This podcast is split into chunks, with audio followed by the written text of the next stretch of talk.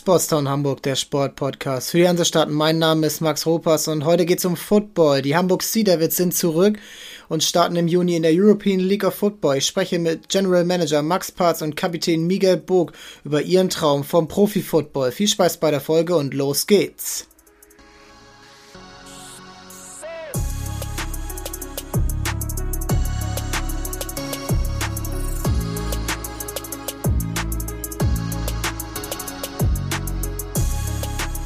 Moin, moin, Miguel, moin, moin, Max. Wie geht's euch? Wie läuft die Vorbereitung?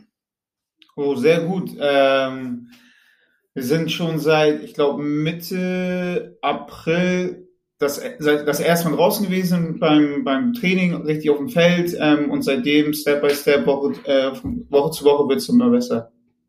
Ja, und hier bei uns im Büro ist jetzt auch äh, langsam die heiße Phase. Äh, wir gehen auf die Game Days zu. Das heißt, nach äh, vielen Monaten des Recruitments und der Vorbereitung sportlicher Natur ist es jetzt so, dass wir in den Orga-Bereich gehen, was Eventmanagement, Game Day Management angeht. Also äh, langweilig ist uns gerade nicht. Ja, also das muss man ja nochmal betonen, dass ihr äh, ja von neu auf an angefangen habt. Ihr habt jetzt Dazu kommt auch noch eine Pandemie, in der man das alles organisieren muss, die ja auch immer so ein bisschen Unsicherheit mitgebracht hat. Kann das alles stattfinden? Zuschauer, ja oder nein? Wie viele? Und äh, das ist beeindruckend, wie ihr das äh, alles jetzt organisiert habt, wenn man sich euren Auftritt anguckt, online, auf Instagram, auf YouTube, äh, auch von der Liga insgesamt, so von der European League of Football. Das hat schon alles Hand und Fuß und es macht Spaß, sich das jetzt schon anzuschauen und das dann auch in einem Monat dann äh, am Fernseher, ja, bei ProSieben Max ähm, oder auch per Stream, sich das alles reinziehen zu können. Und ähm, jetzt stehen ja auch hinter diesen beiden Persönlichkeiten, die hier bei mir sind, ähm, ja, Geschichten zum Football und da würde ich jetzt einfach mal mit unserer Starting Five, unseren ersten fünf Fragen, um reinzukommen, da würde ich einfach mal beginnen und da würde ich mit dir, Miguel, anfangen. Wie bist du zum Football gekommen? Ähm, eigentlich bin ich in der Footballfamilie aufgewachsen. Mein Vater hat selber damals gespielt, mein Onkel äh, hat ebenfalls gespielt. Ähm, meine erste Liebe war tatsächlich Eishockey. Ähm, habe damals mit drei Jahren angefangen, Eishockey zu spielen, ähm, habe so den ersten Riecher zum Football bekommen, ich glaube mit boah, 12, 13. Ähm, habe damals dann im Jugendbereich der Hamburg Huskies äh, angefangen, war damals aber tatsächlich noch zu jung, um wirklich offiziell Tackle spielen zu dürfen, durfte aber mittrainieren ähm, und bin seitdem beim Football mehr oder weniger geblieben im Sommer. Das ist äh, ja natürlich beeindruckend. Du hast ja auch noch mit deinem Vater zusammen ähm, gespielt eine Saison lang. Äh, das muss, glaube ich, ein krasses Erlebnis gewesen sein, oder? Auf jeden Fall. Also ich glaube, das kann nicht jeder von sich behaupten. Ähm, das war damals in Kiel. Ähm, er hat damals noch gesagt, wenn ich noch ein Jahr oder wenn er noch ein Jahr relativ professionellen Football in sich hat, dann würde er das gerne mit mir teilen wollen und das war halt der Fall. Ja, geile Geschichte. LeBron James in der NBA hat ja auch gesagt, er will so lange spielen, bis sein Sohn in die in die Liga kommt. Und äh, ich glaube, das äh, ist ein einzigartiges Erlebnis. Ähm, ja, krass. Äh, Max, zu dir. Wie bist du als ja als Manager jetzt? Ähm, wie bist du zum Football gekommen? Boah, ich, ähm, ich bin ja gebürtiger Rheinländer, ähm, habe ähm, tatsächlich vor, vor vielen Jahren, ich glaube zwei, nee, 1900, oh Gott, 1900 92 angefangen, äh, damals in einem kleinen Team in Nordrhein-Westfalen, ähm, habe dann ähm, äh, bei einigen Teams unten gespielt, ähm, war als Trainer aktiv äh, in Düsseldorf, in Langenfeld, in Köln. Zwischendrin mal in der NFL Europe für Rheinfire gearbeitet, für die Agentur der NFL Europe gearbeitet, in verschiedenen Stadien, äh, für verschiedene Teams bin dann in den Norden gekommen, ähm, war bei den, bei den Huskies beziehungsweise deren Vorgängern, den, den Eagles, noch aktiv als Coach, äh, als Pressesprecher, dann irgendwann ins, in den Bereich Sportdirektor gewechselt und da die letzten 15 Jahre Huskies, ähm, Kiel, äh, nicht Kiel, Lübeck ähm, und dann zuletzt in Elmshorn, jetzt die letzten drei Jahre ähm, als Sportdirektor gewesen. Ja, das ist äh, eine krasse Geschichte. Ihr seid ja beide aus Elmshorn ähm, jetzt gewechselt im letzten Jahr, ähm, um diese neue Mannschaft mit aufzubauen. Und ähm, es ist ja beim Football, es ist ja in Deutschland so, das ist ja nicht unbedingt Profi, ähm, Profi-Business gewesen. Jetzt die Frage, wie sieht jetzt euer Alltag aus und wie wird der auch aussehen, wenn mal keine Saison ist? Ähm, eigentlich ist er ganz normal, wie, wie sonst immer auch. Äh, ich arbeite normalerweise äh, in der Spedition im Büro. Ähm, bin jetzt aber leider seit der Pandemie, seit Oktober im, in Kurzarbeit. Äh, habe daher bisher mehr Zeit gehabt, um mich tagsüber auch vernünftig vorzubereiten ähm, für die Saison. Ähm, also hat es doch ein bisschen Vorteile gehabt. Aber sonst würde der Alltag relativ gleich aussehen. Also, dass man halt morgens zur Arbeit geht, irgendwann nachmittags Feierabend hat und dann musst du halt trotzdem immer noch die extra, extra Stunden im Gym reißen oder später halt zum Training gehen oder wie auch immer. Also hat sich jetzt nichts Großartiges verändert. Bei mir ist es eher so, dass ich ähm, das Hobby zum Beruf gemacht habe. Also die letzten Jahre, ähm, die Aufgaben sind sicherlich gleich geblieben in gewissen Bereichen, aber ähm, das, was ich die letzten Jahre halt so in der Freizeit oder abends nach dem normalen Job gemacht habe, mache ich jetzt äh, Fulltime 24-7, äh, was natürlich irgendwie schon eine geile Nummer ist. Und, und ich hatte ja schon das Vergnügen, damals in der NFL Europe auch ähm, zu arbeiten, ähm, auch, auch da Vollzeit äh, in einem Footballteam, dachte damals nach dem, nach dem Weggang der NFL Europe aus Deutschland, dass es diese Chance eigentlich gar nicht mehr geben wird, ähm, professionalisiert Football hier in, in, in Deutschland äh, zu begleiten und, und das voranzutreiben. Von daher freut mich das natürlich umso mehr, dass ich jetzt die Chance habe, hier mich einzubringen mit meiner ganzen Arbeitskraft. Ja, krass natürlich. Äh, Hobby zum Beruf machen, äh, das versucht, äh, das versuchen viele. Und ähm, da hast du mir jetzt schon zur nächsten Frage hingeleitet. Und die ist, äh, was war dann deine Reaktion, Max, als du jetzt von ja der Neugründung dieser Liga, der ELF und auch, dass die Hamburg Sea Devils nach Hamburg zurückkommen?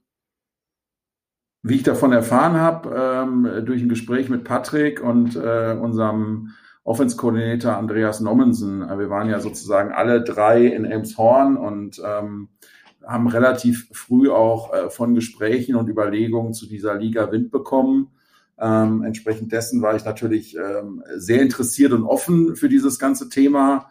Äh, durchaus ist mir aber bewusst, dass es natürlich äh, gerade in Pandemiezeiten und gerade mit einem relativ kurzen Vorlauf ein Mammutprojekt ist, auf das wir uns jetzt oder mit dem wir uns befassen. Also das ist äh, man muss sich mal so vorstellen, einige Ligen im, im normalen Sportbetrieb, im breiten Sportbetrieb äh, brauchen Jahrzehnte, um Prozesse, um, um Regularien, um, um Systeme zu entwickeln, um ihre Ligen in, in, in einen Start zu bringen. Und wir machen das äh, im Grunde genommen jetzt in, in, in knapp einem Jahr ähm, mit einem extrem hohen Anspruch an uns und einer extrem hohen Erwartungshaltung auch von außen an uns. Und ähm, das ist natürlich was, was fordert, ähm, aber ähm, Herausforderungen gehören ja irgendwie auch im Sport immer wieder zum, zur, zum, zur Motivation und, und auch, ähm, ähm, ja, mich reizt es natürlich dann auch jetzt hier allen Kritikern und Hatern so ein Stück weit zu beweisen, guck mal, das geht und ähm, man kann in einem Jahr ähm, was aufbauen, was der deutsche Football in den letzten Jahrzehnten versäumt hat. Ja, das ist meistens ja echt wie du schon sagst, auch in anderen Sportarten, die ja schon jetzt viel professioneller waren als der Football in Deutschland und jetzt eben genau dieses alles fernsehtauglich zu machen. Ich glaube, das, also du kannst es wahrscheinlich besser sagen als ich, ähm, gehen wir auch gleich noch drauf ein, aber dieses ganze fernsehtauglich und profitauglich zu machen, das muss schon krass sein und sonst habt ihr mehr auf kleineren Regionalliga Fußballstadien gespielt und ja, es ist äh, das sind zwei Welten. Ähm, Miguel, wie hast du davon erfahren? Hat Max dich einfach rangeholt oder wie war das? Äh, nee, witzigerweise war das relativ ähnlich. Ähm, ich habe relativ guten Kontakt zu Patrick Isume und zu Andreas Normansen und habe eigentlich relativ zeitgleich, so wie Max von der Liga mitbekommen. Ähm, war natürlich direkt on fire, ähm, habe war natürlich auch am Anfang ein bisschen skeptisch durch die ganze Corona-Pandemie, aber wirklich durch äh, wöchentliche Updates von, sei es Max, äh, Andreas Nommensen oder Patrick Gesunde selber, wusste man schon oder wusste ich als Spieler, da kommt was Großes auf uns zu. So und ähm, ich glaube, durch, durch deren Anruf damals, ich glaube, ja, wie gesagt, vom Jahr ungefähr, war ich dann auch so ziemlich, glaube ich, mit der erst äh, rekrutierte Spieler, der noch nicht vorhandenen Sea Devils sozusagen. Der Wahnsinn. Also das auch im Hintergrund so zu erfahren und ähm, ja, ihr kennt ihn, wie er jetzt gesagt hat, sehr gut, Patrick Isume. Äh, die meisten werden ihn von Pro7 Max, Pro7 kennen aus den äh, Run NFL-Sendungen. Er ist der Botschafter für Football und ich habe es eben schon euch gesagt, also auch ich bin deswegen zum Football so als Fan gekommen und ähm, ja, ihr merkt, ähm, ihr merkt es sicherlich auch, dass ich da sehr heiß drauf bin, dieses äh, dieses Spiel zu verfolgen und auch mal ins Stadion zu gehen. Und ähm, jetzt die Frage an euch: Ihr seid ihr seid die, die ja schon immer dabei sind. Ich bin nur so ein Bandwagon-Fan. Ähm, aber wenn ihr jetzt mal mir die Frage beantworten könnt, warum sollte ich mein Kind beim Football anmelden? Jetzt noch, sie ist noch klein, aber in zehn Jahren, warum, warum kann das eine Jugendsportart werden? Äh, ich glaube, man findet so gut wie in keinem anderen äh, Teamsport diese Familienzugehörigkeit wie beim Football. Ähm, Warum? Ich glaube, ich kann das ziemlich gut beurteilen, dadurch, dass ich halt auch Jahre oder seitdem ich drei bin, äh, auch Eishockey spiele. Du, beim Eishockey hast du deinen Kader von, lass es 20, 25 Leuten sein. Ähm, man versteht sich auch gut, das soll jetzt auch kein Disrespect gegenüber Eishockey sein oder sonst was. Aber beim Football hast du halt groß, klein, dick, dünn, schwarz, weiß, äh, jede Religion und ich glaube, das bringt dir so viel weiter im Leben. Ähm, einfach dieses Gesamtpaket und jeden Menschen zu schätzen. Ich glaube, das bringt keine andere Sportart so gut äh, zu einem Menschen wie tatsächlich Football. Ja, und es hat in meinen Augen auch was äh, mit, mit ein bisschen ähm, Disziplin, Struktur und so zu tun. Also Football ist halt sehr strukturiert, ähm, sei es was Trainingsabläufe angeht, sei es aber auch was die ganze Spielstrategie angeht. Ähm, also nicht umsonst heißt es ja auch immer, Football ist wie Schach, wie Rasenschach.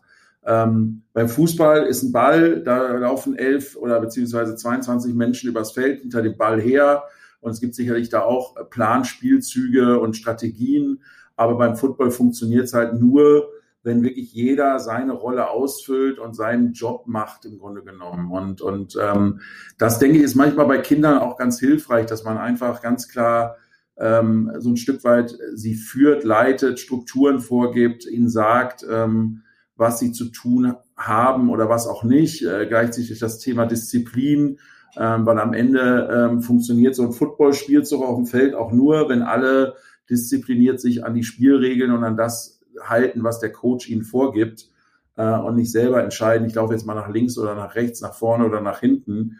Ähm, so von daher, wie Miguel schon sagte, also ähm, von der Diversity her ähm, ganz, ganz wichtiger Sport, glaube ich, einfach, um verschiedene Gruppen zusammenzubringen, verschiedene Menschen zusammenzubringen, aber dann auch, wie gesagt, von der Struktur und Disziplin her ähm, einfach Formel und Charakter prägend auch ein Stück weit. Also ich glaube, Footballspieler, das sind äh, Jungs, die, die, die, die, die, auf die kann man sich verlassen. Ähm, die sind halt, wie gesagt, auch, auch eine eingeschworene Gemeinschaft im Team. Ähm, und das ist bei, bei 60 Charakteren schon manchmal echt beeindruckend, dass da wirklich, ja, ich sag mal, 60 Freunde auf dem Feld stehen und nicht äh, irgendwie einer da so außen vor ist oder, oder so, sondern das ist eine eingeschworene Truppe, die durch dick und dünn geht, die auch füreinander einsteht, äh, wenn es mal nicht so läuft. Ähm, und äh, das, finde ich, macht Football aus.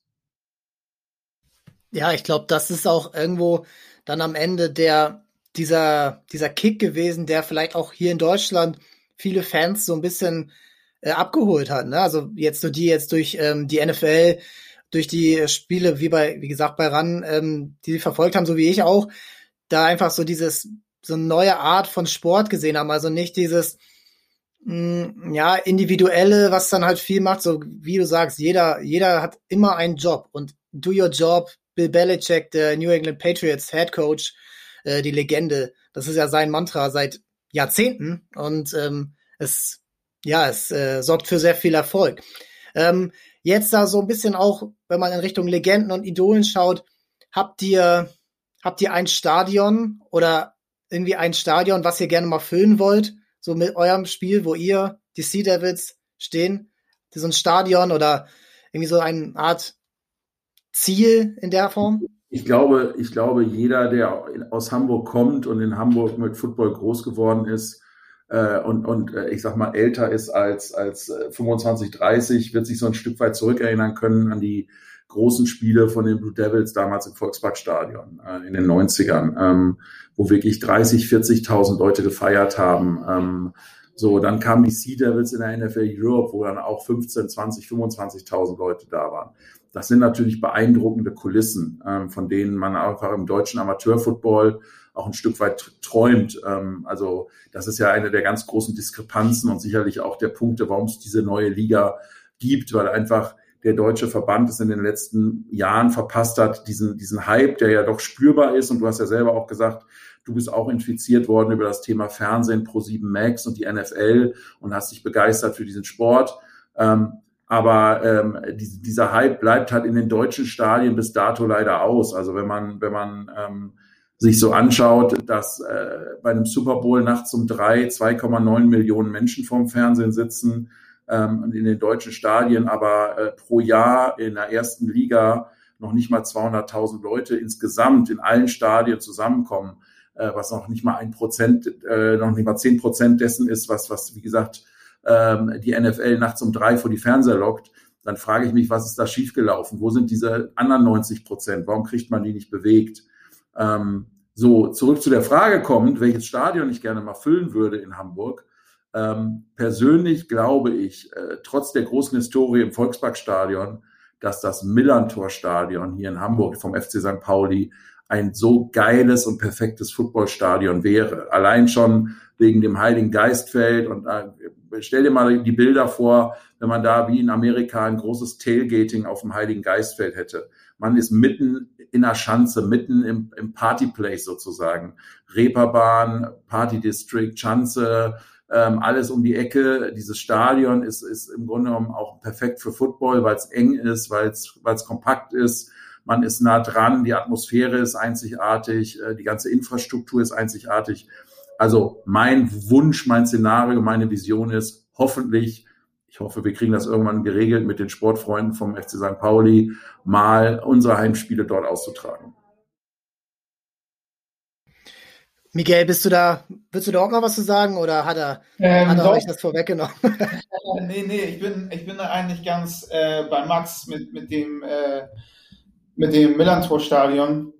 Ähm, ja, es ist einfach mitten im Herzen von Hamburg ähm, einfach zu erreichen. Ich glaube, die vom, vom Zuschauen her ist es einfach eine ganz andere Atmosphäre als im, im Volkspark. Und nochmal dran anzuknüpfen, was, was Max eben schon gesagt hat, ich glaube, ähm, die European League of Football legt ganz viel Wert drauf, ein ganzes Familienevent daraus zu machen. Es hat ganz viele, ganz viele GFL-Teams, ähm, bis auf ein, zwei, drei in der ganzen Liga haben es wirklich vermasselt oder haben es nicht hinbekommen, ähm, mal eine Powerparty zu schmeißen, so wie so wie äh, Braunschweig Lions das ab und zu mal gemacht haben. Äh, ich glaube, Frankfurt Universe hat es auch damals gemacht. Ähm, und ich glaube, wenn man einer Familie ein wirkliches Event bietet, zieht es auch automatisch mehr Zuschauer an. Und ich glaube, dafür ist die European League of Football die richtige Eventplattform, wenn es um Football geht. Ich glaube auch, dass das, also finde ich toll, dass ihr da auch so emotional dabei seid und auch gleich sagt, okay, ihr seid so, wie sagt ihr, übernehmt die Responsibility, wie die Amis sagen, ähm, dass ihr sagt, okay, das muss sich ändern. Ich bin hier Spieler, ich bin hier Manager, ich will an dem Status quo was ändern. Äh, ich habe letzte Woche mit dem Handballer Live TC gesprochen und er hat auch gleich vier, fünf Argumente gebracht, was man am Handball ändern könnte, so um das auch fer fernsehfreundlicher, familienfreundlicher und auch so sporadische fanfreundlicher zu machen, damit das eben so ein Familienevent werde, wird, werden kann, wie gesagt. Und ja, das ist ähm, das Millantor. Ich glaube, ihr müsstet dann vielleicht noch einen Rasen bezahlen. Das könnte vielleicht dann irgendwann so äh, der, der, Streit, ist, der Streitpunkt werden. Das ist, glaube ich, ein, ein, ein, ein Vorurteil.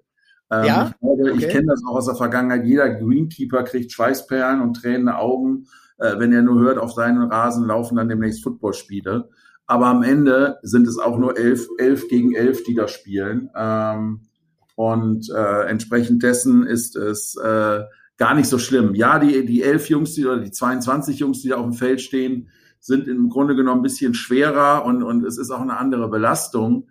Aber ähm, ich glaube, dieses Thema Rasen und Footballteams wird heißer äh, gekocht, als es eigentlich ist am Ende des Tages, weil ähm, wenn man sich so Stadien anguckt, ich glaube, ähm, die Belastung ist immer relativ. Also äh, ich, ich habe selten bis, also ganz selten eigentlich ein Stadion oder einen Rasenplatz gesehen, der nach einem Footballspiel wirklich wie eine umgewühlte äh, Wildschweinwiese aussah oder als ob da ein Panzer durchgeflügt wäre. Also das sind so Vorurteile, ähm, da kann ich von Anfang an sagen, die sind unbegründet. Okay, ja gut. Und die effektive Spielzeit beim Football ist ja, was sind die? Zehn Minuten? Also, wo nur, wo gespielt wird, das sind ja eigentlich nur zehn Minuten oder so, richtig? Wo wirklich was passiert. Ja, wir, wir spielen ja nach NFL-Regeln. Also, das ist ja sowieso noch mal ein bisschen anders bei uns. Also, normalerweise, die, die GFL spielt ja nach, nach NCAA-Regeln, was dann viermal zwölf Minuten sind. Ähm, wir spielen ja nach NFL-Regeln, ähm, was viermal 15 Minuten sind. Aber ähm, es gibt natürlich unzählige Unterbrechungen, weil ja die effektive Spielzeit genommen wird. Das heißt, jede Unterbrechung, jede Besprechung zwischen den Spielzügen und wer Football gesehen hat in der Vergangenheit, weiß ja einfach, das sind viele Besprechungen, Timeouts etc., Verletzungspausen, alles, was da zusammenkommt. Die Uhr wird ja dann angehalten immer, so dass sich so ein Footballspiel dann auch schnell mal auf drei, dreieinhalb, teilweise sogar vier Stunden hinziehen kann in der Gesamtspielzeit. Ja, genau. Und äh, aber letzten Endes, wo dann, das ist jetzt schon ein bisschen Detail-Talk hier, äh, wo dann der Ball wirklich, wo gelaufen wird und wo der Ball geworfen wird oder äh, der Running Back dann den Ball nach vorne trägt, sind ja dann immer nur fünf, sechs Sekunden und dann geht's ja schon wieder weiter. Du hast jetzt schon die Regeln angesprochen zur neuen Liga und da muss man jetzt vielleicht auch so ein bisschen ausholen, damit äh, der gelegentliche Football-Fan oder der Nicht-Football-Fan ähm, auch ein bisschen versteht, worum geht's hier eigentlich. Also ihr habt vorher bei den Elmshorn Fighting Pirates gespielt. Die waren vor der Pandemie in die erste Liga, in die GFL 1 aufgestiegen, nachdem ihr, nachdem ihr äh, 2017 in die zweite Liga aufgestiegen seid. Ihr habt zwei Jahre in der zweiten Liga gespielt und habt dann ja so einen, äh, einen krassen Run gestartet und die Pandem durch die Pandemie-Saison hat ausgefallen. Dadurch oder danach hat sich dann diese Liga gegründet, eben Patrick Isume als, ja, als Chairman, als Botschafter, Zelko Kareiza ist ja ein Hamburger, der lange bei ProSieben auch im Management tätig war, der jetzt, ähm, ja, da eben auch hintersteht und ähm, das nach vorangetrieben hat, wo man dann ja auch sehen kann, okay, warum läuft das bei ProSieben? Macht schon Sinn. Und jetzt, jetzt die Frage, so wie ist das für euch Involvierte? Wie fühlt sich das an, dass man auf einmal so als Profi da da äh, angesehen wird. Als, als ähm, richtiger Professional. So. Also ich glaube, ich kann da so für jeden Spieler, glaube ich, die Liga sprechen. Alle sind noch gleich wie vorher. Ähm, das Ganze drumherum ist einfach viel professioneller. Ähm, Woran merkst du das genau? Ähm, sei, es, sei es heute so Termine wie heute, Mediatermine. Ähm, man bekommt einen vernünftigen Schedule, wann was abzulaufen hat, wann wie das Training zu laufen hat. Ähm, man bekommt eine ganz andere Saisonübersicht, ähm, all sowas. Man, ja, also es sind wirklich Kleinigkeiten, ähm, wo man sich im Endeffekt wirklich nur noch als äh, Spieler um den Sport kümmern muss. Ja, cool, ne? Also wenn man gar nicht mehr so diese, diese ganzen Verpflichtungen hat, die jetzt so ein, ich kenne das jetzt eher so aus dem Regionalliga, Oberliga Bereich Fußball oder aber auch zweite Liga Basketball, wo man dann immer noch so, oder zweite Liga Handball, wo man dann immer noch so, man muss eigentlich professioneller Sportler sein, aber man hat gar nicht die Zeit dafür, die ein Professioneller halt hat. So, und ähm, da hast du jetzt auch ähm, gesagt, eben diese Medientermine, jetzt auch dieser TV-Vertrag, der dabei ist. Und ähm, könnt ihr vielleicht mal kurz ähm, dem Laien erklären, wie läuft die neue Liga ab in drei, vier Sätzen? Also die neue Liga sind acht Teams. Ähm, das sind äh, sechs Teams aus Deutschland, die in Hamburg, Berlin, Leipzig, Köln, Frankfurt und Stuttgart angesiedelt sind. Dazu ein Team in Barcelona in Spanien und eins in Breslau in Polen. Ähm, es gibt zwei Gruppen, eine Nord- und eine Südgruppe. Die Nordgruppe äh, sind äh, wir in Hamburg, das ist Berlin, das ist Leipzig und das ist Polen und die Südgruppe entsprechend Köln, Frankfurt, Stuttgart und Barcelona. Ähm, wir spielen alle in unserer Gruppe gegeneinander Heim- und Auswärtsspiele. Dazu kommen äh, sogenannte Interconference Games, äh, wo du ein, gegen ein Team aus der anderen Division auch Hin- und Rückspiel hast. Ähm, hier in Hamburg, wir beispielsweise spielen gegen Frankfurt äh, und gegen Barcelona äh, jeweils zwei Spiele. Daraus ergibt sich dann am Ende der Saison ähm, eine, eine Tabelle ähm, innerhalb der Division. Dann gibt es am Ende der Saison die sogenannten Divisional Finals, wo der erste und der zweite aus jeder Division äh, gegeneinander den Division Champion ausspielen. Und dann gibt es sozusagen Ende äh, September am 26.09. in der Düsseldorfer Merkur Spiel Arena den großen ELF Bowl, wo dann die beiden Divisional Champions gegeneinander antreten. Ähm, das ist im Grunde genommen das Liga-Schedule. Ähm, acht Mannschaften, wir hätten noch mehr sein können. Ähm, es gab also reges Interesse auch aus dem Ausland und auch innerhalb Deutschlands von anderen Teams noch, die gerne Teil dieser Liga gewesen wären ähm, und auch in Zukunft sein werden. Aber wir haben uns bewusst jetzt in Jahr eins auch im Hinblick auf die Pandemie, die un unsichere Reisesituation und alles, was da noch so dranhängt, ähm, äh, dazu entschieden, dann doch diese, diese, ich sag mal, acht Gründungsmitglieder dieser Liga ähm, in Jahr eins einfach exklusiv zu nehmen. Und ähm, man kann aber davon ausgehen, dass in Jahr zwei und drei schon, also ich gehe fast schon aus, in Jahr zwei dann äh, unter Umständen 14 bis 16 Teams dabei sind. Da sind auch schon einige Vorverträge unterschrieben. Ähm, und die Langzeitversion ist tatsächlich, dass man in vier Jahren 24 Teams in Europa hat. Ähm, das ist durchaus realistisch. Das ist sicherlich ein ambitioniertes Ziel, ganz klar. Aber das ist realistisch, weil äh, wenn man sich anguckt, welchen Stellenwert Football in den letzten Jahren nicht nur in Deutschland, sondern auch in Europa entwickelt hat, das ist schon enorm. Und ähm, ähm, wie gesagt, äh, wir, wir haben die Möglichkeit hier in Deutschland oder in, in Europa inzwischen ähm, in alle Länder relativ schnell zu reisen. Ähm, dementsprechend ähm, ist, das, ist das in der Umsetzung spannend und realistisch und ich bin wirklich äh, sehr optimistisch, dass wir das auch hinbekommen. Das klingt natürlich schon mal echt, ja, also ambitioniert, ja, aber auch sehr strukturiert. Also es freut, äh, es freut einen, glaube ich, zu hören. Ähm, dass da auch so ein bisschen vorgeplant wird und dass ihr jetzt aber auch jetzt nicht gleich auf Masse geht äh, und gleich erstmal mit 15 Teams werbt, wo dann äh, aber am Ende vielleicht dann gar nicht jeder die Saison beenden kann, was ja häufiger mal der Fall ist in allen Sportarten. Das muss man ja nur mal in den Basketball gucken oder auch äh, in den Handball. Äh, man wird sich hier erinnern an den HSV Hamburg damals, ähm, dass da eben auch ähm, ja, dass da auch Strukturen geschaffen werden, die auch ähm, ja nachhaltig sind. Das äh, ist schön zu hören und der Modus klingt sehr, wenn man jetzt die NFL verfolgt, klingt das ja schon sehr orientiert daran. Ich spielt ja auch nach den Regeln und ich glaube, dass das auch für den ja sporadischen Fan, der mal die NFL einschaltet, ähm, der das auch einigermaßen versteht. Ähm, das hat ja Patrick Osumo uns allen erklärt, wie das alles funktioniert. Und ähm, der dann aber auch gleich, okay, die spielen nach denselben Regeln, auch 15 Minuten, so was ja zum Beispiel im Basketball wieder anders ist. Da spielen die Europäer 4x10 und die Amis 4x12. So, und da ist man dann schon gleich so ein bisschen und die Schrittregel ist anders und was nicht alles, ne? Und ähm, was ja aber auch anders ist zur NFL Europe damals, so, die habe ich jetzt zum Beispiel gar, damals gar nicht so verfolgt, obwohl hier in Hamburg, äh, ja, ich habe da auch von mitbekommen, dass die Devils hier dann die Meisterschaft am Ende gewonnen haben, den World Bowl. Ich habe mir letztens noch mal das Video angeschaut dazu. Ähm, das kann man bei YouTube sehen. Das ist schon echt krass, dass das damals in Deutschland so ein ganzes Stadion voll war.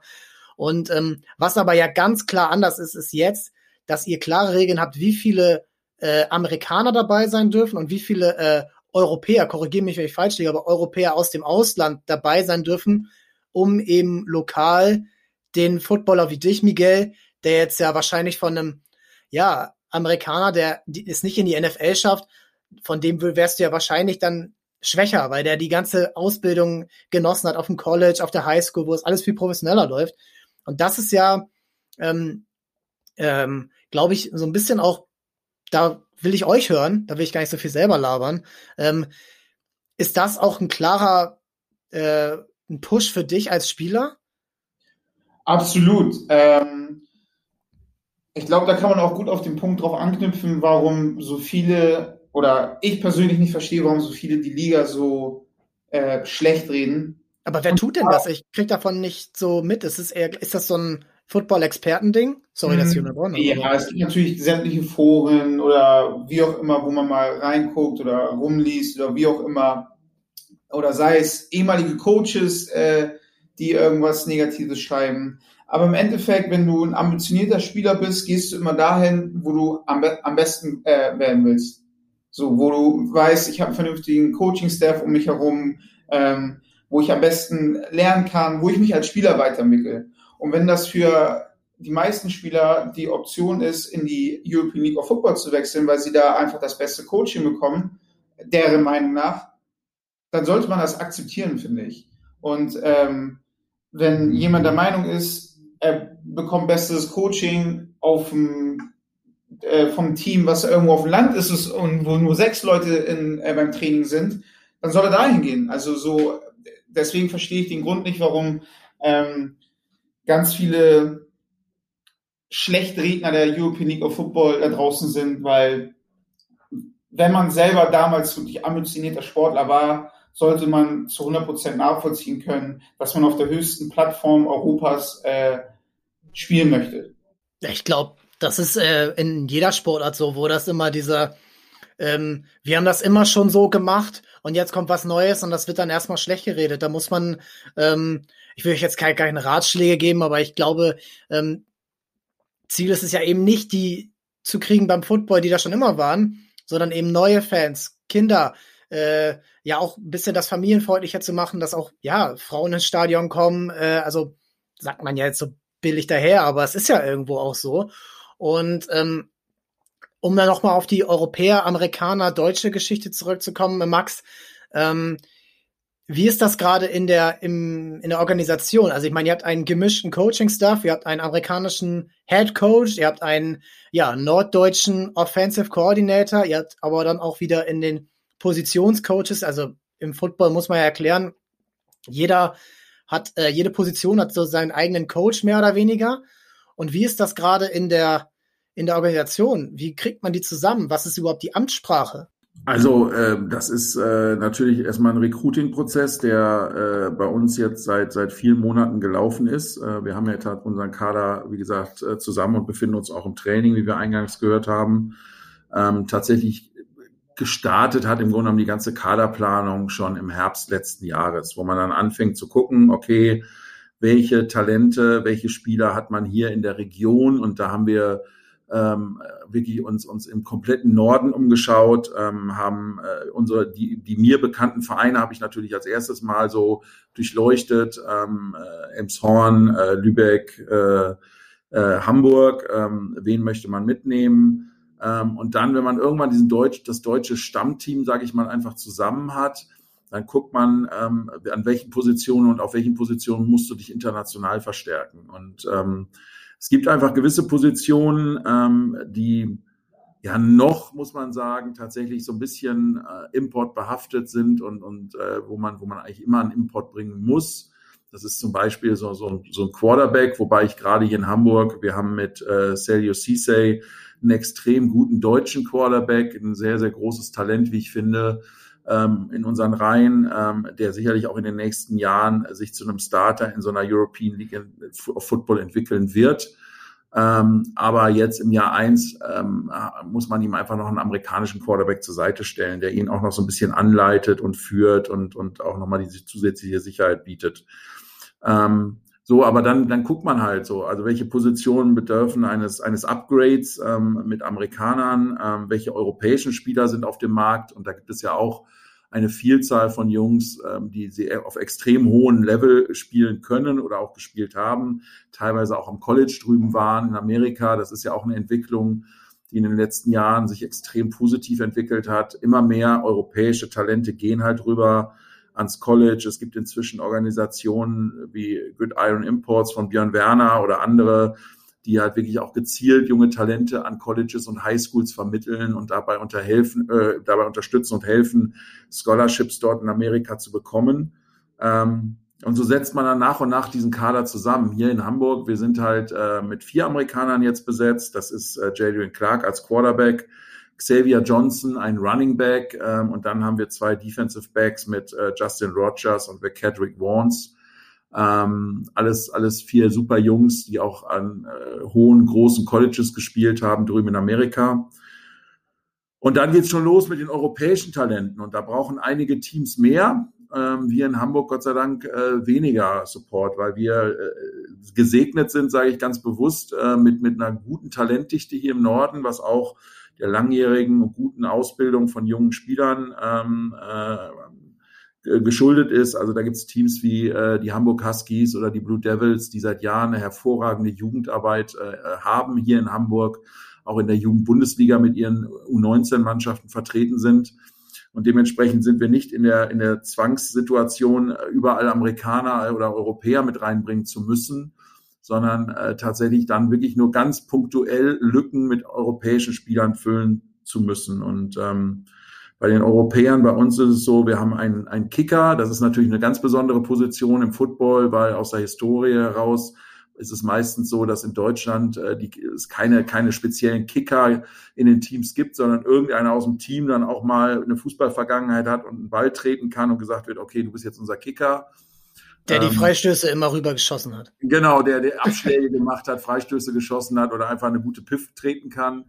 Ähm, so, aber ein Football-Kicker, einen Spezialisten zu haben, ist, ist, ist immens wichtig. Und äh, da komme ich auch gerade wieder auf dieses Regelwerk der NFL zu sprechen, weil ähm, äh, wir haben schon jetzt ein paar Situationen durch das NFL-Regelwerk, wo ein groß, äh, wo, wo ein erfahrener professioneller Kicker Gold wert ist. Also das simple Beispiel sind zum Beispiel Extrapunkte nach dem Touchdown.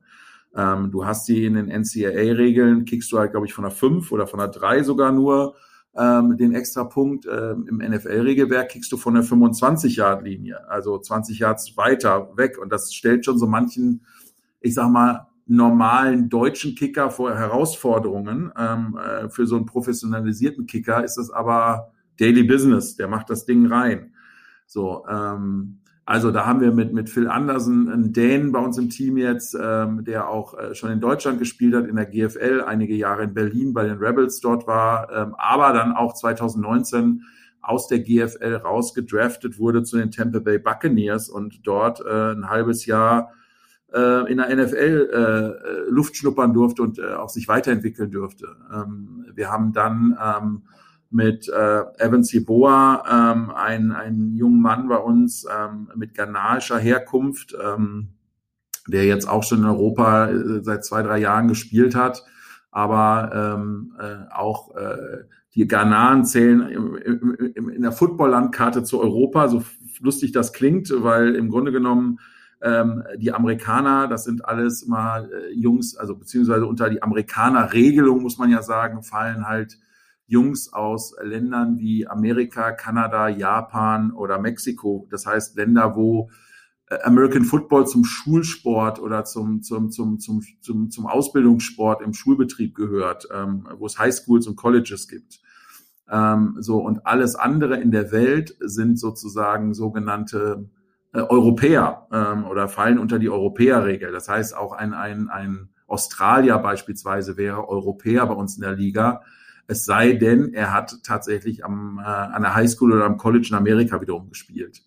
So, und ähm, ja, Evan Seboa ist ein, ist ein Ghana, der, der in Europa jetzt hier in, in Deutschland die letzten Jahre gespielt hat und der jetzt bei uns. Ähm, äh, und ähm, dann haben wir äh, noch einen spanischen Tight End, ähm, der jetzt im Juni erst zu uns stoßen wird, weil er momentan noch in einer spanischen Liga spielt. Ähm, ja, aber ich glaube, ähm, so summa summarum, also wir haben unsere 65 Spieler zusammen, wir haben eine bunte Truppe ähm, mit vielen Homegrown-Spielern, ähm, die aus Hamburg kommen und wirklich hervorragende Talente sind. Ja, du hast also 65 Spieler, das ist äh, das ist einfach nur unglaublich, dass man äh, das ja noch viel mehr, also in der NFL sind es ja 53, die so zum offiziellen Roster gehören, dann während der Saison. Ähm, bei uns aber auch jetzt, so.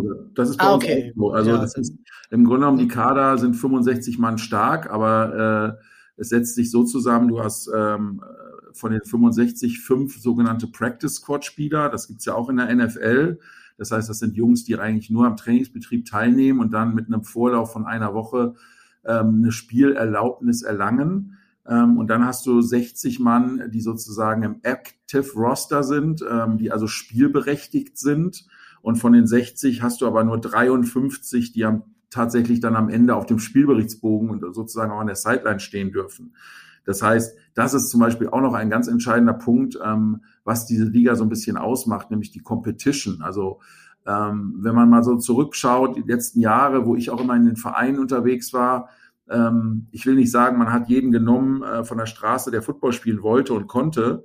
Ähm, aber in einem Verein ist es natürlich so, du nimmst, wenn jemand Interesse hat, bei dir im Verein Mitglied zu werden und zu spielen, nimmst du den auf. Und dann hast du teilweise Kader von 70, 80 Leuten. Ähm, da ist dann auch nicht jeder beim Spieltag, weil das hat eine andere Unverbindlichkeit und oh ja, komme ich heute nicht, komme ich morgen. Und die einen kommen nur bei Sonne, die anderen sind aber die hard jedes Mal dabei und machen und tun.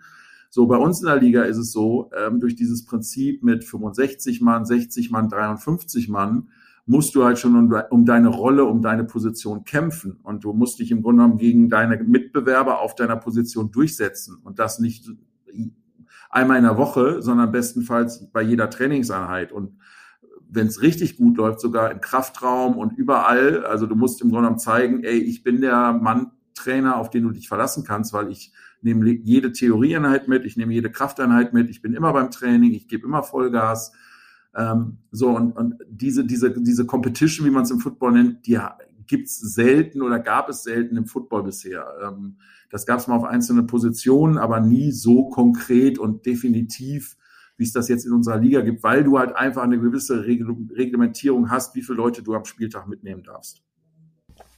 Ja, und das ist, glaube ich, auch, ähm, wie du sagst, äh, ein Quantensprung zu dem, was vorher da, also vorher da war. Ähm, ich bin Trainer einer Amateurfußballmannschaft und das hört sich genauso an, wie du es gerade beschrieben hast. Also manchmal, äh, man guckt noch mal, ob irgendwann irgendwie noch ein alter Herrenspieler dabei irgendwie zusammenkriegen kann, damit man irgendwie einen Kader vollständig hat. Ähm, meine Mannschaft ist top, die sind immer da beim Training, wenn die Pandemie vorbei ist. Aber äh, ja, das ist, das klingt von achter Liga Fußball zu erster Liga Fußball. So klingt das und das ist ein Quantensprung. Und ich glaube, das ist für euch auch ja eine Ehre, die, äh, die da ähm, zustande, äh, zustande kommt. Und jetzt so ein bisschen dann auch in Richtung Saison. Sie geht im, äh, im Juni los, hier zu, äh, zu Hause am Stadion Hohe Luft gegen äh, Frankfurt Galaxy, das erste Spiel. Ihr seid ausverkauft, habe ich vernommen. Ich habe nach Tickets geguckt. Geht nicht mehr, schade. Äh, aber für euch ist super, dass ihr jetzt in diesen Zeiten das schon, äh, ja, diese begrenzte Kapazität schon äh, verkauft habt.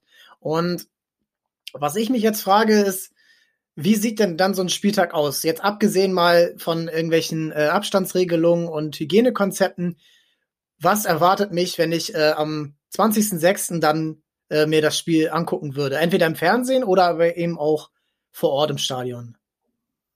Also ich sage mal was zum Drumherum und Miguel kann nachher sagen, was auf dem Feld abgeht. Ähm, so, also drumherum, äh, wie Miguel vorhin schon sagte, äh, wollen wir natürlich ein Familienevent kreieren. Das heißt, ähm, wir wollen äh, für, für jede Altersgruppe ähm, äh, was anbieten. Äh, so haben wir beispielsweise bei uns im Stadion einen eigenen Familienblock, ähm, wo Familien mit Kindern äh, Platz finden, ähnlich wie es ja auch beim HSV oder beim FC St. Pauli der Fall ist. Ähm, äh, abgetrennt so ein bisschen, ähm, wo aber dann auch, und das ist das Nette bei uns dann, wieder angrenzend an diesen Block äh, beispielsweise eine Hüpfburg aufgebaut sein wird, sodass die Kinder, Football dauert ja nun mal drei Stunden und nicht 90 Minuten, wenn dann Papa noch das vierte Quarter in Ruhe schauen wird und äh, der Hütte oder die Hütte keinen Bock mehr hat, äh, kann man sagen, guck mal, da unten ist die Hüpfburg, äh, los geht's, ich habe dich im Blick, ich kann gleichzeitig aber auch hier meine Wurst äh, oder meinen Burger, muss man ja bei uns im Stadion sagen, essen und äh, eine Cola trinken und Football gucken, aber habe dann trotzdem mein Kind im Blick, weiß aber gleichzeitig, die hat auch ein bisschen Entertainment, äh, Kinderschminken, Hüpfburg etc. pp. Genauso ähm, American Food gehört mit dazu. Ähm, also wir werden natürlich auch entsprechend ähm, äh, kulinarisch, äh, ja, wir haben auch die Stadionwurst ähm, so und das Bier, aber es gibt natürlich auch Burger, es gibt Steaks, es Ribs ähm, und alles, was dazugehört, Popcorn, so ein bisschen American Way of Life. Äh, wir kümmern uns auch drum, dass Entertainment stattfindet auf dem Feld, jetzt nicht nur Foot Football als Sport, sondern äh, wie es dann auch dazu gehört mit Nationalhymne. Und wenn, wenn, ich weiß nicht, ob bei jedem Spiel, aber wir planen auf jeden Fall bei drei, vier Spielen auch eine Halbzeitshow mit, mit Künstlern zu machen. Also so wie man es eigentlich aus dem Fernsehen ähm, aus Amerika kennt, ähm, dass da halt wirklich was geboten wird. Ähm, so und, und ähm, das ist ja so ein bisschen ich sag mal, das, was, was uns so vom Fußball unterscheidet. Beim Fußball gehst du ins Stadion, kommst kurz vor Anpfiff, ähm, holst dir eine Wurst, holst dir ein Bier, setzt dich hin und gehst nach 90 Minuten zu Tode betrübt oder jubelnd nach Hause. Äh, und ähm, bei uns ist es so, äh, du musst halt äh, oder du kriegst drei Stunden Entertainment geboten. Auf, auf dem Feld, abseits des Feldes, für jeden was dabei. Ähm, das ist das, was wir, was unser Anspruch ist, ähm, äh, als, als, als Teammanagement äh, den Zuschauern zu bieten. Ja, und auf dem Feld, ich glaube, da kann Miguel auch als, als Team-Captain bei uns ein bisschen sagen, ähm, was, was die Jungs da sich vorgenommen haben. Ja, ich glaube, oder ich bin mir ziemlich sicher, dass wir ähm, sehr energiegeladen auf jeden Fall jedes Mal auftreten werden. Ähm, das Gute ist bei uns im Team ist, wir müssen uns gar nicht mehr so als Mannschaft finden, weil wir uns alle jahrelang schon kennen, sei es äh, miteinander, gegeneinander äh, gespielt haben. Ähm, und jeder der 65 Leute, die im Kader sind, haben einfach Bock, Hamburg wieder zu repräsentieren auf einem auf dem höchsten Niveau, äh, was zurzeit in Europa ist. Und ähm, ich glaube, darauf können sich die Fans auf jeden Fall freuen. Das erwartet man, glaube ich, auch als Zuschauer, dass, äh, dass da einfach energiegeladen äh, die Jungs auf dem Platz stehen und dass du, ähm, ich glaube, es ist dem, dem Fan jetzt erstmal egal, ob man jetzt äh, eine Pass-Offense oder eine Run-Offense hat oder eine aggressivere oder eine zurückhaltendere, äh, defensivere, konservativere Defense hat.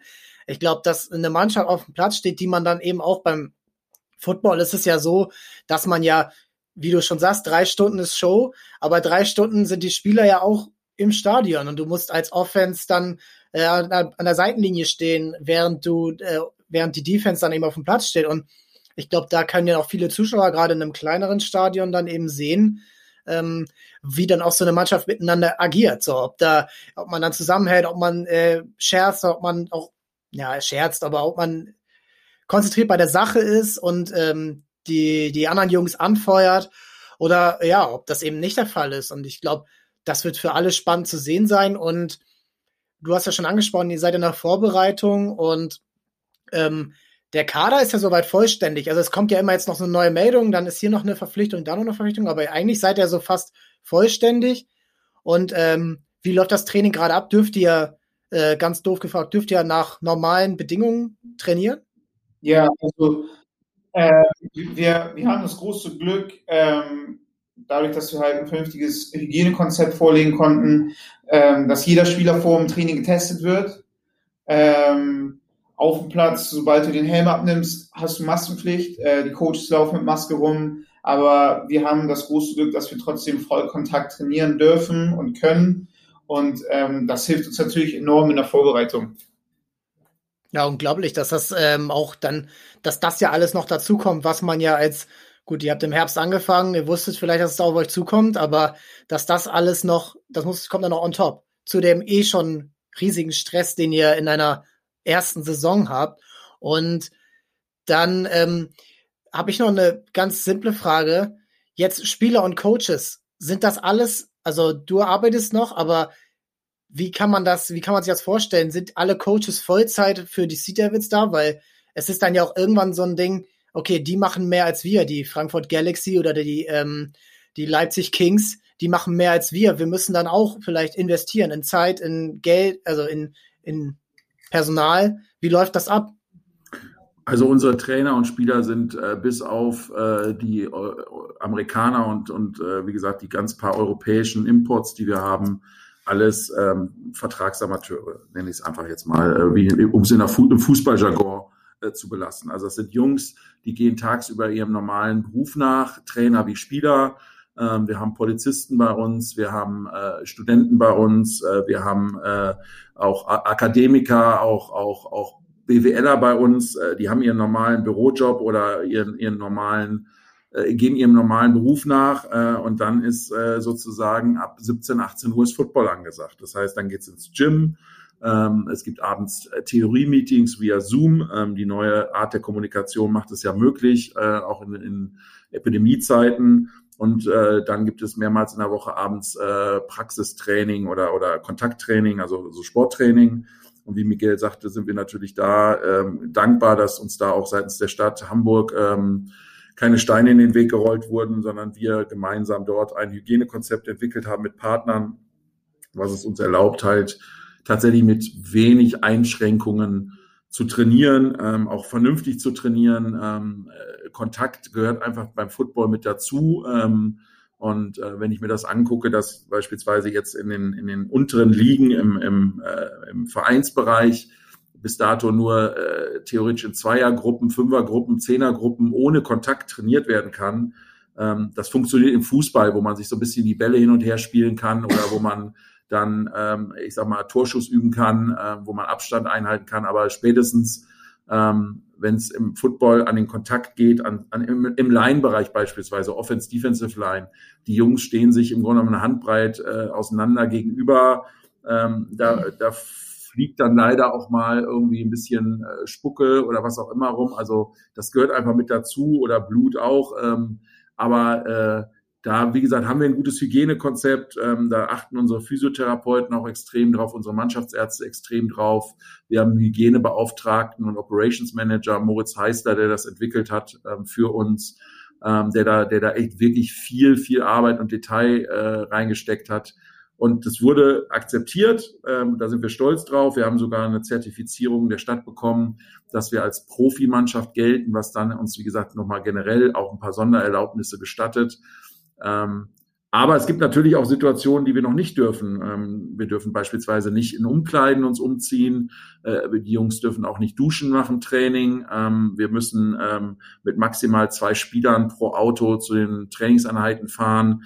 Das sind natürlich logistische und organisatorische Dinge, äh, die nicht optimal sind, aber äh, wir wollen nicht klagen. Also wir trainieren, wir dürfen trainieren. Danke, toll, super und den Rest meistert man schon. Irgendwie. Das ist natürlich ähm, das Beste, dass ihr überhaupt trainieren könnt. Aber ja, äh, zwei Leute Kontakt irgendwie frei, das ähm, so ist das auch gerade im Amateurfußball und da werden dann anscheinend keine Unterschiede gemacht und ähm, ja, ihr braucht, äh, also ich stelle mir gerade vor, wie ich das meistern sollen müsste, äh, nach der Arbeit noch ähm, so im Sport nachzugehen. Äh, du postest ja quasi jeden Tag, äh, dass du im Gym bist und äh, bist sehr fleißig und ähm, ja, das erfordert ja einen unfassbaren, äh, einen unfassbaren äh, Einsatz. Und ähm, ich krieg's gerade mal in diesen Podcast hier nebenbei aufzunehmen. Aber ähm, um das so ein bisschen auch ähm, hier so ein bisschen abzuschließen, ähm, dann, ähm, äh, wir starten jetzt diese Saison, wir schauen uns das an, ähm, wir verfolgen die Sea Devils Tabelle, äh, Playoffs, Interconference äh, Games, dann die Divisional und ähm, also was da alles passiert, Divisional Playoffs. Und euer Ziel ist es ja, wie ihr es jetzt auch schon häufiger gesagt habt, den Football massentauglicher zu machen, dass auch ja Familien es verstehen, dass auch ja die Oma so ein bisschen damit was anfangen kann hier in Deutschland. Ähm, und da, das fängt bei mir so, wenn ich darüber nachdenke, ja eigentlich im Kindesalter an. Und nun ist ja selbst in Amerika so diese Diskussion, dass viele Eltern ihre Kinder vom Football abmelden oder gar nicht erst anmelden, weil ihnen diese Verletzungsrisiko zu groß ist. Und ähm, was natürlich auch klar angesprochen werden muss, ist, es, ähm, dass diese Gehirnerschütterungen und Spätfolgen davon ein krasses Thema sind. Im Fußball sollte man da vielleicht mal ein bisschen mehr drüber reden. Also was sich gerade so in der Bundesliga abspielt, wie oft die Spieler da weiterspielen und irgendwie nachdem sie sechs Minuten benommen am Seitenrand stehen und dann auch wieder das ganze Spiel durchspielen. Ähm, da ist der Football ja schon weiter, aber letzten Endes ist ja die Gefahr oder erstmal diese, diese Angst davor beim Football größer. Und du hast das seit deiner Kindheit gespielt und wie will der Football, wie wollt ihr das auch? Ihr habt äh, ja auch äh, Jugendinitiativen jetzt schon äh, angekündigt, die ihr als äh, Liga ja auch verfolgen werdet in den Städten. Wie wollt ihr, äh, was sind da eure Hauptziele? Ich glaube, ähm, der der erste wichtige Schritt ist, sich erstmal wirklich mit Football zu befassen, mal ins Stadion zu gehen, mal im Fernsehen Football wirklich zu verfolgen. Ähm, jetzt mal ganz weit gesponnen, wenn, wenn Football wirklich irgendwann mal ein Schulsport sein sollte in, in, in Europa oder in Deutschland ähm, und da wirklich die richtige Form von den sogenannten Tackeln äh, beigebracht wird, ähm, so wie du gerade schon angesprochen hast, im Fußball wird oder wurde lang so eine Gehirnerschütterung immer belächelt. Wie du gerade schon Dieter gesagt hast.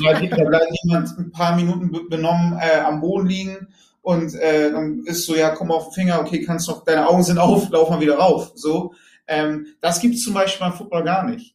Ähm, wenn das einmal richtig knallt, Ähm, entweder sind die Spieler schon so gut belehrt, dass sie halt wirklich merken, okay, irgendwas stimmt gerade mit mir nicht, ich tap mich mal kurz aus, Doc, check mich mal kurz.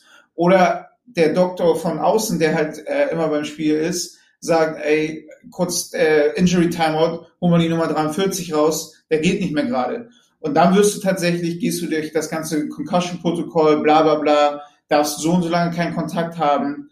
Ähm, ich glaube, wenn, wenn man sich wirklich erstmal damit befasst, wie sicher eigentlich Football ist bezüglich auf der Gehirnerschütterung, ähm, wird es für viele ähm, Eltern, glaube ich, da draußen ähm, auch ein Sport für deren Kinder sein. Weil es wird einfach viel mehr Wert drauf gelegt, dass halt sowas nicht passiert. Und wie bei anderen Sportarten, muss ich jetzt nochmal auf Fußball anknüpfen, ähm, wird gar nicht drauf äh, bedacht, wenn mal zum Beispiel der Torwart rausläuft, den Ball wegfaustet und jemanden am Kopf trifft, dann ist so, ja, okay, wurde jetzt am Kopf getroffen, aber keiner fragt ihn, geht's dir gut oder hast du eine Gehirnerschütterung etc. Deswegen glaube ich, dass wenn, wenn Familien sich wirklich ähm, damit mal wirklich befassen, wie so ein Jugendfootballspiel abläuft, wie das Coaching da abläuft, das wird schon einiges bringen. Okay, das ist ja auch beruhigend so. Ich glaube, ähm, das ist ja so diese, diese Angst dabei, so dieses Head-to-Head. -Head. Ich meine, das wird ja auch schon viel mehr abgepfiffen in der NFL. So, und ihr spielt nach denselben Regeln. Ihr habt jetzt auch dieses Protokoll, das ist sehr gut. Und ähm, ja, ich glaube, da gibt es ein paar Regeln, die das dann so äh, besänftigen können. Und ähm, dann ist es, glaube ich, wie ihr schon gesagt habt, so diese, diese neue Art von Sport oder eine andere Art von Sport, eher gesagt, äh, wo das Spiel steht, wo du lesen musst, wo jeder seinen Job hat. Ich glaube, das kann äh, toll sein. Ich glaube, das ist auch ähm, bringt auch sehr vielen anderen Sport an, beispielsweise jetzt beim Fußball, wenn man über Standardsituationen redet, wo jeder seinen Laufweg hat. Ne? Das ist, glaube ich, ganz, ganz toll. Und ähm, ich hab, wir haben jetzt in den, äh, in den letzten, ja, fast einer Stunde, haben wir gar nicht über, über euren Star geredet, über Kasim Edebali, der ja in der NFL jetzt seit äh, äh, Jahren gespielt hat der bei euch jetzt im, im Team ist. Äh, wie läuft's ab mit ihm? Er ist, er ist ja so ein bisschen das Aushängeschild. Äh, man kennt ihn ja auch aus von Rahmen von Football Bromance, dem äh, Podcast. Ähm, wie ist das mit ihm? Äh, ist er einer von euch? Ähm, ich bin, also Kasim ist schon sozusagen my, my Day One sozusagen. Wir kennen schon, keine Ahnung, seitdem ich 15, nee, gar nicht war. Ich war 12, ah. er war 15. Ähm, ich habe seinen ganzen Werdegang mitgemacht. Äh, damals äh, das erste Mal Madden auf seiner Playstation gespielt. Ähm, ja, ist immer gleich geblieben. Also null abgehoben, ist, äh, er ruft mich immer noch täglich an, wir haben witzige Telefonate. Ähm, er hat auf dem höchsten Niveau der Welt gespielt. Ähm, er hat wirklich gespielt. Er war im Starting-Lineup der äh, New Orleans Saints, äh, hat sämtliche andere äh, Teams durchlaufen. Und ja, man mag sich es kaum vorstellen, er ist wirklich so, wie er immer war. Also er gibt Coaching-Tipps beim Training. Ähm, viele waren natürlich so oder dachten natürlich, dass er mit einer gewissen Superstar-Attitude ankommt. Ähm, absolut gar nicht. Also wirklich genauso durchgeknallt, wie er sich ähm, bei Social Media gibt, ähm, ist er auch zu Hause, ist er ähm, auf dem Trainingsfeld einer von uns. Ja, muss man dann nochmal erklären. Er ist ja ein Ostdorfer, äh, kommt hierher, so und hat jetzt ähm, ist dann über ähm, übers College dann in Richtung äh, NFL gekommen. Äh, wie er gesagt hat, Saints, Rams, Broncos, das waren so paar Stationen, die man nennen muss. Ähm, ja, und ähm, was äh, ich jetzt, was für mich so da ist, ähm, was auch ähm, sympathisch wirkt, äh, wir werden es auf dem Feld sehen, aber so dieses, es wirkt erstmal wie eine Hamburger Mannschaft und norddeutsche Jungs, ähm, die die diese Stadt auch verkörpern. Äh, man merkt zum Beispiel auch bei den Handballern vom HSV, vom HSV Hamburg, wie sie sich ja nennen, äh, viele Hamburger, viele Jungs, die hier schon lange dabei sind, die das von unten auf aufgebaut haben, aus dem Amateursport hochgekommen sind. Und ich glaube, das, das ist auch das, was äh, Fans sich, ähm, äh, woran Fans sich orientieren können, ne? wenn sie euch ähm, sehen, dass ähm, dass das Leute von hier sind, dass das eben nicht 50 Amerikaner sind, die hier irgendwie ja spielen, weil sie einen Job brauchen, ähm, um das jetzt mal äh, ein bisschen despektierlich zu sagen. Aber ja, das war das war damals ähm, war damals so, es hat auch Leute ins Stadion gebracht. Aber ich glaube, diese neue Liga, die gerade auf den, auf die Ausbildung vor Ort legt, äh, Wert legt, äh, auf Jugendfootball, auf ähm, ja, diese, diese Bindung auch zur, zur Basis, ich glaube, das, ähm, darauf kann man zählen. Und ähm, ich will euch eigentlich jetzt nur noch bitten, ähm, was an die, was an die Fans, an die Fans meines Podcasts äh, zu richten, ähm, um euch, äh, um die auch nochmal einzuheizen für die erste Saison der ELF. Ähm, ja, kommt ran, seid, seid im Stadion, kommt an den Fernseher ran, supportet uns so wie es geht. Ähm, ihr werdet auf jeden Fall eine, eine, eine gute Hamburger Truppe finden, die äh, Stolz und Ehre der Hamburger verteidigen will. Ähm, und es wird auf jeden Fall eine coole Show. Dem kann ich nichts mehr hinzufügen. Also äh, würde mich auch freuen, wenn wir im Rahmen unserer Möglichkeiten das Maximale an Zuschauern reinlassen dürfen und können und äh, ein paar tolle Sportevents wieder haben. Ich glaube, jetzt nach fast zwei Jahren Sport ohne Zuschauern hier in Hamburg könnten wir tatsächlich Glück haben und das erste Team sein, das wieder mit Zuschauern agieren darf. Ähm, dementsprechend äh, freue ich mich auf tolle Gesichter, tolle Atmosphären, ähm, spannende Spiele und hoffentlich viele Siege für die Hamburg Sea Devils. Ja, da kann ich auch nichts mehr zu sagen. Äh, genau das. Äh, Im Sommer, andere Sportarten haben da Pause, perfekter Zeitraum. Das ist ja auch für, für das Fernsehen interessant, dass dann so eine Lücke gefüllt wird. Und ja, einschalten, sich das, ähm, sich das mal auch wenn es wieder geht äh, und wenn man Tickets bekommt, ähm, dann auch im Stadion anschauen. Und ähm, ja, wir sind ja alle gerade so ein bisschen hoffnungsvoll, dass diese Pandemie jetzt endlich ein Ende findet. Und ich glaube, so eine neue Sportart, ein neues Team, ein neues altes Team äh, unter neuer unter neuer Führung, ich glaube, das ist so ein perfektes Symbol dafür, ja, dass dass es aufwärts geht für uns, für Hamburg, für euch als ja Footballer, aber auch generell. Vielen Dank, Jungs, und bis bald. Vielen, vielen Dank. Danke dir. Ja, vielen Dank nochmal an Miguel und Max für dieses tolle Gespräch und auch an die Devils für die gute Zusammenarbeit. Und ja, es bleibt spannend zu beobachten, wie sich das entwickelt. Gerade hier im Sommer, gerade in Hamburg mit den ähm, Stadien an der hohen Luft und ob man dann wirklich irgendwann am Millantor spielen kann und da auch die Halle voll macht, die Halle, das Stadion. Und ähm, in der Sommerdürre von anderen Sportarten, wo eben kein Fußball ist, kein Handball, kein Basketball, diese Zeit auszunutzen und dann auch so ein Happening, wie die beiden sich das vorstellen, wie der Club sich das vorstellt, wie auch die ganze Liga sich das ja auch in anderen Städten vorstellt, das zu erreichen und da eben so einen dauerhaften Eventcharakter draus zu machen und ähm, Hamburg für Football zu begeistern. Für Basketball ist Hamburg schon mehr begeistert und ähm, da kann es natürlich auch noch mehr gehen. Aber jetzt mit den Playoffs der Hamburg Towers äh, ist natürlich der erste richtige Meilenstein in der Bundesliga gelegt worden. Und heute geht's los bei Alba Berlin Spiel 1, Samstag Spiel 2, dann Montag Spiel 3 in Hamburg und dann gegebenenfalls Spiel 4 am Mittwoch wieder in Hamburg, um dann Spiel 5 in Berlin abzuschließen, wenn das dann notwendig sein sollte. Die Mannschaft von Petro Kayes und Willoughby ist klarer Außenseiter, aber in der Liga hat man Berlin zweimal geschlagen. Hört euch gerne nochmal die Folge mit Jan-Henrik Luft an. Ähm, da haben wir das ähm, alles besprochen, äh, auch die Towers generell. Und ja, da wird es einfach wahnsinnig interessant sein, wie die Mannschaft das jetzt in den Playoffs, in den ersten Playoffs der Geschichte eben abreißen kann. Handball dazu, ähm, die Buchholzer Luchse, die Damen aus der Bundesliga haben das Pokalfinale echt toll bestritten, leider knapp verloren gegen Bietigheim, nachdem man am Tag vorher im Halbfinale den dritten aus Blomberg-Lippe ja, toll geschlagen hatte, wahnsinnig tolle Mannschaftsleistung gezeigt hat. Das war echt Werbung für den Handball, konnte man sich ja bei Sport 1 ansehen. Und äh, jetzt in der Liga geht es um den Klassenerhalt. Am Samstag das Derby in Buxtehude. Für die geht es um nichts mehr. Die sind jenseits von Gut und Böse auf Platz 9.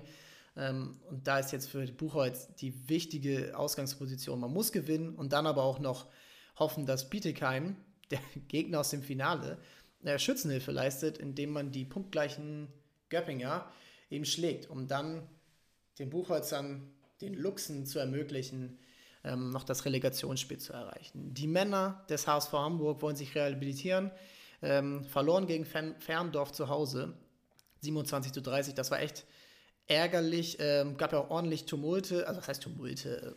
Ja, die angefressen war Trainer Jansen, äh, die Torhüterleistung war eben ähm, zu wenig. Ähm, und ähm, da wird es jetzt am Sonntag zu sehen sein in Dessau, ob man sich da wieder rehabilitieren kann, ähm, den Vorsprung, den man verspielt hat, ähm, jetzt trotzdem behaupten kann, um dann im Kampf um den Aufstieg zwei Plätze werden äh, ausgespielt zwischen drei Mannschaften, die äh, oben beisammen sind. Gummersbach und Nettestedt-Lübbecke sind da noch dabei, äh, ob man da die Spitzenposition eben behaupten kann. Ansonsten, ja, immer noch was passiert? Irgendeine Fußballmannschaft, irgendwie ein Trainer verloren? Ja, der HSV der Frauen hat einen neuen Trainer, Lewe Tim, übernimmt die Mannschaft. Er war vorher Jugendkoordinator bei Altona 93 und ähm, die Mannschaft wird in der Regionalliga jetzt ähm, versuchen, dort nächstes Jahr eine gute Leistung zu zeigen. Ähm, um dann vielleicht auch eventuell um den Ausstieg mitzuspielen. Äh, ansonsten Sport in Hamburg, gute Nachrichten. Es wird freier, es wird lockerer. Ähm, die Regeln sind besser geworden für äh, gerade für Kinder und Jugendliche, die jetzt im Sommer ähm, sicherlich mal ähm, endlich mal wieder auf den Platz dürfen oder in die Halle dürfen. Das ist wichtig, ähm, damit da nicht noch mehr Zeit verloren geht. Gerade jetzt gutes Wetter ausnutzen können ohne groß sich Gedanken machen zu müssen, bei dieser sich gut entwickelten Inzidenz da auch endlich mal wieder ein bisschen Spaß zu haben, um jetzt nicht alles zu verlieren, was man ähm, ja die letzten Jahre eben hatte. Vielen Dank fürs Zuhören. Ich habe mich sehr gefreut, äh, mit den Sea Devils zu sprechen. Da wird es auch vor dem Saisonstart noch eine Folge zu geben. 20.06. geht's los. Äh, gegen Frankfurt Galaxy das nochmal. Ähm, folgt uns bei Twitter, folgt uns bei Instagram, abonniert uns in eurem Podcast-Kanal. Und ich freue mich nächste Woche wieder zu sprechen. Ähm, den Gast oder die Gästin ähm, werdet ihr dann erfahren. Ciao, ciao und macht's gut.